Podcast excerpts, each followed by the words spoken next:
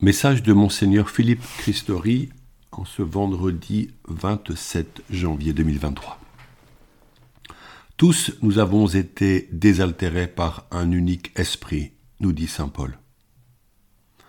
Le Concile Vatican II nous encourage à rechercher l'unité des chrétiens. Le texte portant sur l'œcuménisme se nomme Unitatis Redentegratio, que l'on peut traduire par promouvoir la restauration de l'unité. Son préambule dit qu'une seule et unique Église a été instituée par le Christ Seigneur et que la division s'oppose ouvertement à la volonté du Christ. Les pères du Concile citent souvent Saint Paul qui appelle à l'unité. Il demande surtout que nous nous mettions à l'écoute du Saint-Esprit promis par Jésus-Christ, afin qu'il nous enseigne toutes choses et qu'il nous conduise à la vérité tout entière. Sans l'Esprit Saint, point de communion et point de chemin vers cette unité. Le Concile dit en effet, je le cite, L'Esprit Saint qui habite dans les croyants, qui remplit et régit toute l'Église, réalise cette admirable communion des fidèles et les unit tous si intimement dans le Christ qu'il est le principe de l'unité de l'Église. Beaucoup de chrétiens sont nés à la fois dans une Église qu'ils n'ont pas choisie au départ et ont été conduits à connaître l'Évangile selon une certaine tradition. Si tous partagent le même credo, c'est-à-dire l'expression de la foi, nous-mêmes, en tant que catholiques, reconnaissons la validité du baptême qu'ils ont reçu puisqu'il n'y a qu'un seul baptême, selon l'affirmation de Paul. Mais le chemin de l'unité est encore long. En reconnaissant le bien que chacun fait par ses œuvres, au nom de Jésus, en partageant le ministère de la parole et de la charité, nous nous reconnaissons frères et sœurs.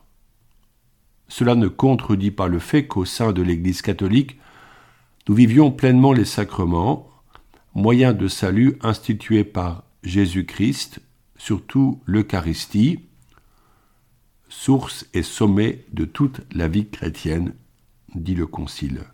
Lumen Gentium 11. Il ne s'agit en rien de nier ce qui nous est propre, mais de retourner à la source qu'est l'Écriture lue dans la tradition et d'écouter la voix du Seigneur qui ne cesse de nous inciter à l'amour mutuel en vue de l'unité de nos cœurs et de nos esprits.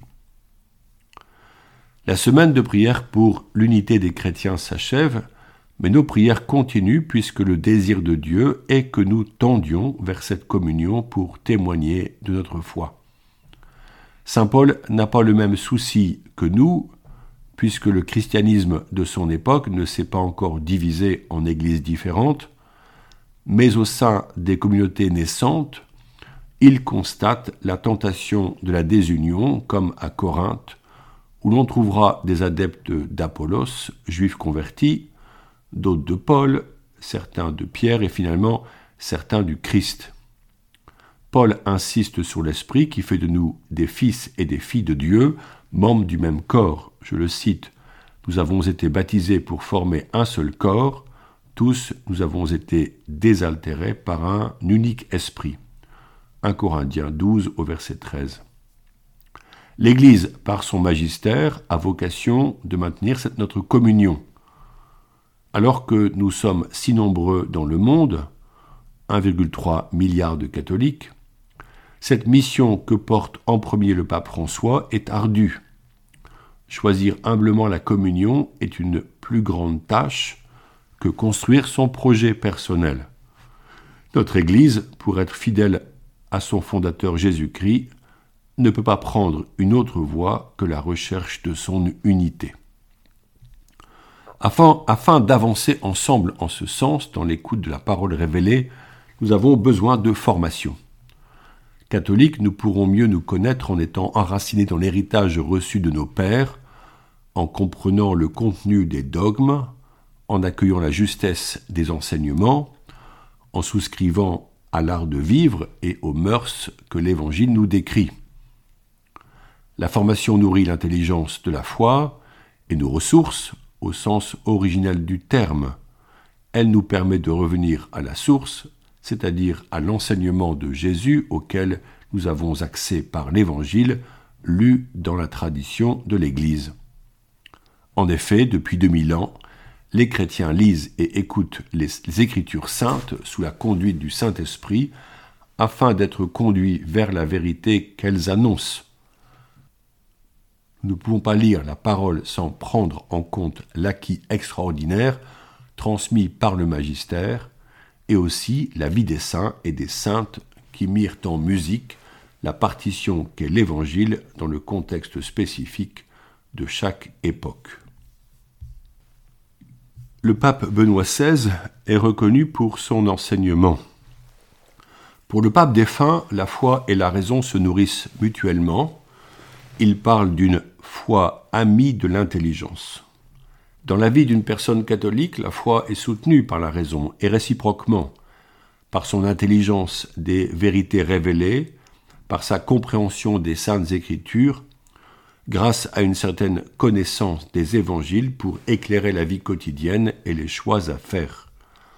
Lors de sa rencontre avec la Commission théologique internationale en 2008, Benoît XVI disait que, et je le cite, le véritable travail de la théologie consiste à entrer dans la parole de Dieu, à chercher à la comprendre dans la mesure du possible, à la faire comprendre à notre monde et à trouver ainsi les réponses à nos grandes questions. Fin de citation. N'est-ce pas ce que nous pouvons espérer pour nous et nos communautés, puisque Dieu n'est pas une hypothèse pour un croyant, qu'il est là et qu'il nous parle par sa parole? Dans le document résumant les commentaires des groupes synodaux dans notre diocèse, on insiste sur la formation. Vous exprimez le désir de formation qui prolonge la réception d'un sacrement. Vous souhaitez être mieux à même de connaître la liturgie, particulièrement l'Eucharistie, pour y participer avec profondeur. Vous avez demandé des formations concrètes pour mieux connaître le fonctionnement de l'Église en lien avec la vie de nos communautés.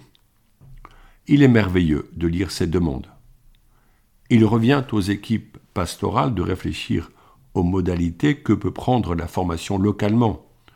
Cependant, chacun réfléchira à son besoin pour être disciple de Jésus, pour être apte à parler de lui aux enfants et aux personnes lointaines de nos assemblées qui attendent des réponses, par exemple sur la vie après la mort, car cette question hante beaucoup de personnes. Chaque baptisé a reçu la vocation d'être témoin de la présence de Dieu dans sa propre vie, et cela n'est possible que par une relation régulière avec Dieu, grâce à la prière un service envers ses frères. Lisez la Bible et la présentation des livres bibliques que l'on trouvera dans les plus grandes éditions. Plongez-vous dans le catéchisme de l'Église catholique. Parcourez l'introduction, la nouvelle édition du Missel romain que vous emprunterez à votre paroisse. Tous ces textes sont précieux et ouvrent la porte à un champ infini, de connaissances. Dans le monde professionnel, ne se forme-t-on pas toute sa vie, reconnaît le texte synodal, et pourquoi n'en irait-il pas de même dans l'Église? Jésus, dès l'âge de 12 ans, est au temple de Jérusalem et il est dit dans Saint Luc, assis au milieu des docteurs de la loi, il les écoutait et leur posait des questions, et tous ceux qui l'entendaient s'extasiaient sur son intelligence et sur ses réponses. Fin de citation. Luc 2 au verset 46-47. Puis il inaugure sa vie publique par le long enseignement sur la montagne dite des béatitudes. Matthieu 5 à 7. Les évangélistes multiplient l'expression il les enseignait, en ajoutant même longuement. On trouvera une cinquantaine de passages bibliques où l'on voit Jésus enseigner. Lui-même dira aux Juifs lors de son arrestation Chaque jour dans le temple, j'étais assis en train d'enseigner, et vous ne m'avez pas arrêté. Matthieu 26, au verset 55. Enseigner était sa mission. C'est par l'enseignement et la prédication que la foi peut advenir et grandir. Notre chemin sera de nous laisser enseigner par Jésus pour transmettre à notre tour. Maintenant, prions pour que notre société, traversée par tant d'incertitudes et de lieux de souffrance, soit soutenue. Seigneur, nous te confions les enfants et les jeunes qui ne reçoivent pas tout l'amour qu'ils désirent. Seigneur, nous te prions pour nos anciens, souvent si fragiles dans les maisons de retraite, voire reclus dans la solitude de leur habitat précaire. Nous te sollicitons pour voir naître des vocations consacrées et sacerdotales pour la mission que tu nous as confiée. Seigneur, conforte l'unité au sein de nos paroisses afin que chacun y trouve sa place et y apporte ses talents. Fais de nous artisans de paix dans les conflits de la société, spécialement au sein de nos lieux de travail professionnels. Enfin, nous te demandons la paix en Ukraine et dans le monde. Aujourd'hui, avec la Vierge Marie, nous nous remettons entre tes bras pour te dire avec foi, Je vous salue Marie, pleine de grâce, Seigneur est avec vous. Vous êtes bénie entre toutes les femmes, et Jésus, le fruit de vos entrailles, est béni. Sainte Marie, Mère de Dieu, priez pour nous pauvres pécheurs, maintenant et à l'heure de notre mort. Amen. Bonne journée.